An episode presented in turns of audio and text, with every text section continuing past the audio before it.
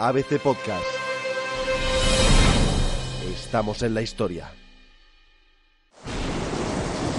¡Achicad! ¡Achicad! ¡Más rápido! No podemos más.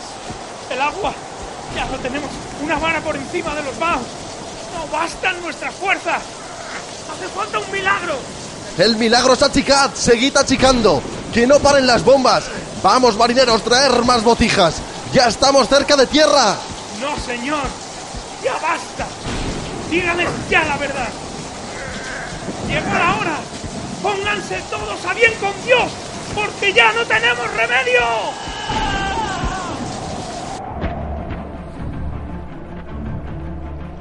El día de Todos los Santos, 1 de noviembre de 1631, el galeón español Nuestra Señora del Juncal se fue a pique en el Golfo de México en medio de la tempestad.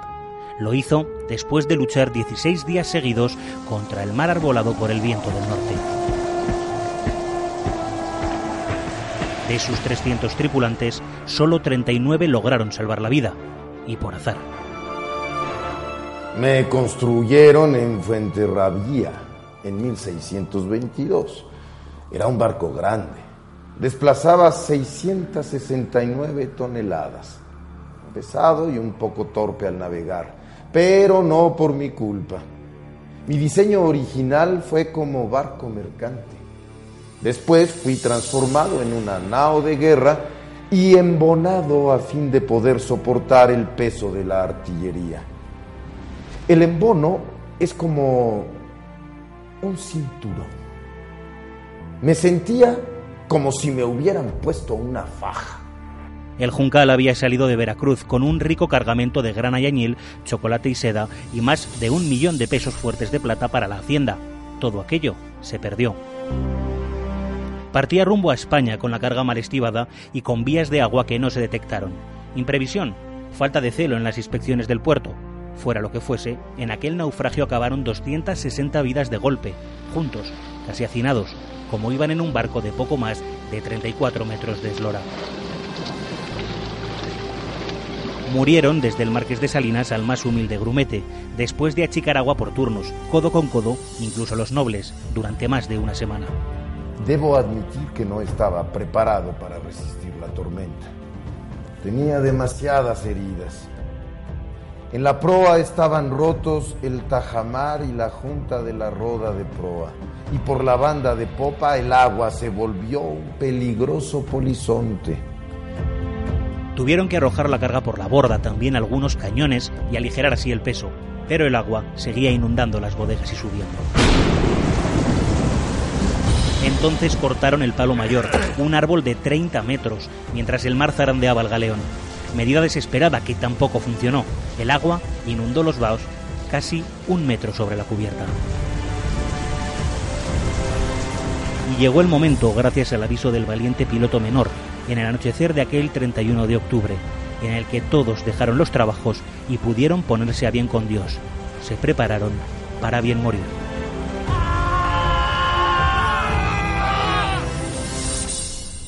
Inmediatamente, todos los nobles que se habían arremolinado alrededor de la barca para salvarse se marcharon a sus camarotes a rezar con sus rosarios.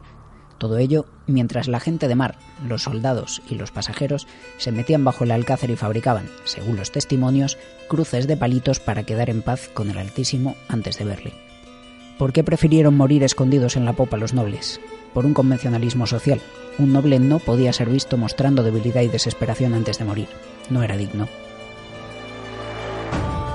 ese es el momento más crítico, creo yo, de una situación adversa. Cuando ya tienen que recurrir a maniobras espirituales, es decir, a empezar a confesarse. Estamos hablando de que saben que ese barco va a naufragar.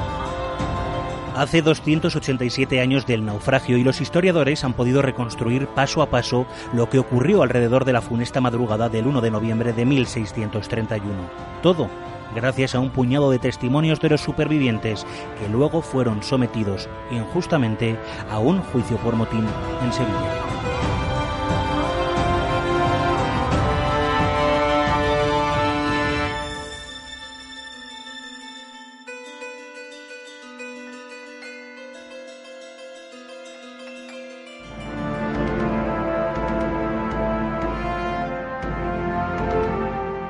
Además de las vidas humanas que se perdieron con el naufragio del Juncal, también se perdió una gran cantidad económica que puso en jaque el devenir de España en Europa. César Cervera, periodista de ABC Historia. El naufragio de Nuestra Señora del Juncal fue un golpe terrible para la economía del Imperio Español.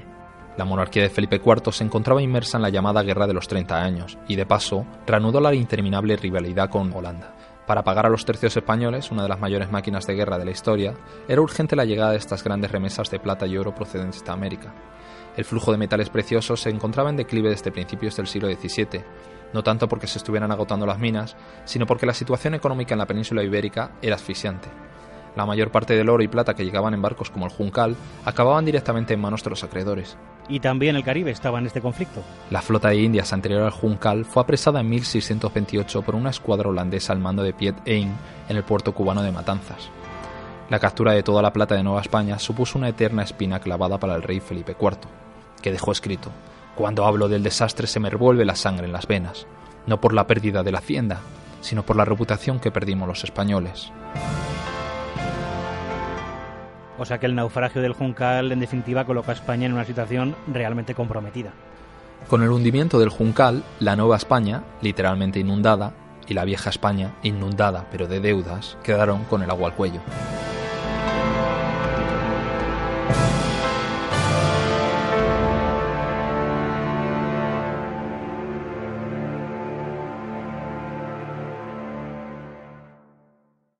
Un papel protagonista tuvo el capellán del barco. Su figura fue polémica porque en un momento crítico tras el naufragio, los supervivientes que ocupaban la lancha abarrotada necesitaban reducir el peso y soltar lastre. Decidieron que la vida del capellán era la que menos valor tenía. Flor Trejo, historiadora que lleva 20 años investigando este naufragio, y Manuel Villatoro, periodista de ABC Historia. Cuando los nobles ya se habían ido a sus, a sus camarotes a prepararse para bien morir y el juncal comienza este proceso de naufragio, es decir, se empieza a ir a pique, la lancha que se encontraba en una de las toldillas quedó flotando sobre el agua. Pues quienes se pueden salvar y subir en ella son los marineros que están cerca y están, están nadando. Entonces tenemos a 39 tripulantes arriba de esa lancha, entre los que se encontraba el capellán de la flota. Pero era, era demasiada gente, o sea, había mucho peso, eran más tripulantes de los que podía soportar la lancha, pero además también tenían un cofre con tesoros. Entonces, de manera muy democrática, decidieron que tenían que aventar a alguien por la borda para liberar peso. El tesoro nunca se les ocurrió que tenían que deshacerse de él y sin preguntar mucho, pues todos decidieron que quien tenía que sacrificarse era el capellán. Al tratar de tirarlo al mar, sin embargo, el capellán se aferró a los brazos de varios de ellos. Entre sollados y mordiscos logró convencer a aquellos que se encontraban en el lanchón de que arrojaran a las aguas algunas piezas del tesoro que habían logrado salvar y que se quedaran el resto. Sus lloros surtieron efecto, y en compensación, el capellán dejó de machacarles con la extrema unción durante el resto del viaje. Sin embargo, después de llegar al puerto de San Francisco de Campeche, el fraile se vengó y acusó a sus compañeros de haberse amotinado y haber provocado el naufragio del navío. Aunque finalmente fueron liberados de culpa, seguro que más de uno se arrepintió por no haberle tirado al agua.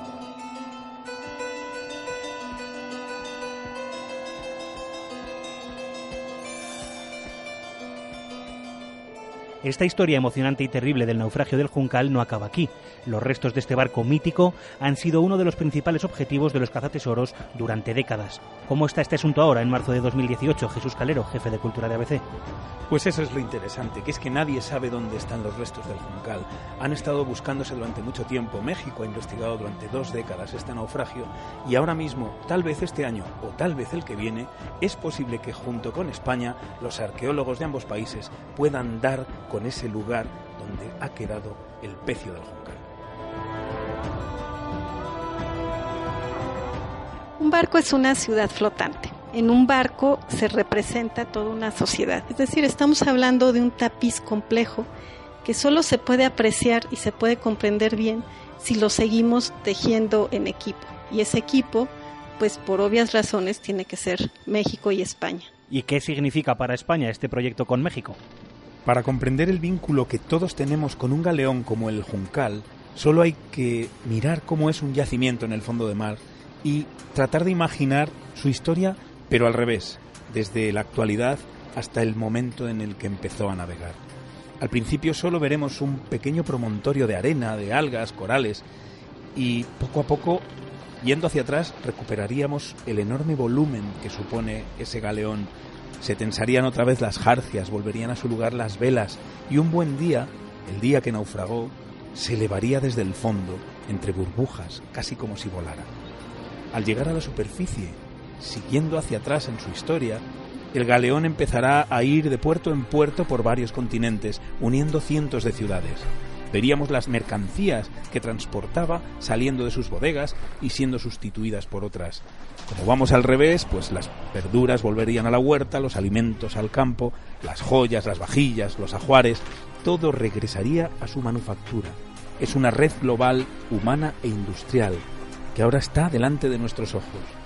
Aquellas monedas que transportaba vuelven a la ceca y de allí el metal vuelve a la mina.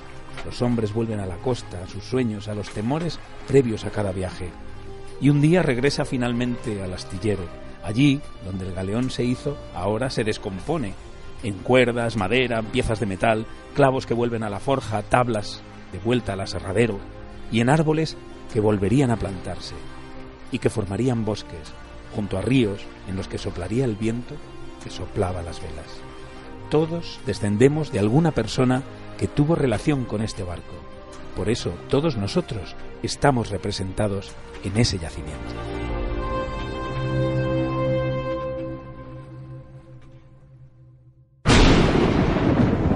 ABC Podcast, coordinación Diego Moreno y Raquel Quílez. Estamos en la historia, episodio 1, con el guion realizado por Jesús Calero, realización y montaje David del Río y Rodrigo Muñoz, narración a cargo de Diego Moreno, con la colaboración de la sección de historia de ABC de César Cervera y Manuel Villatoro.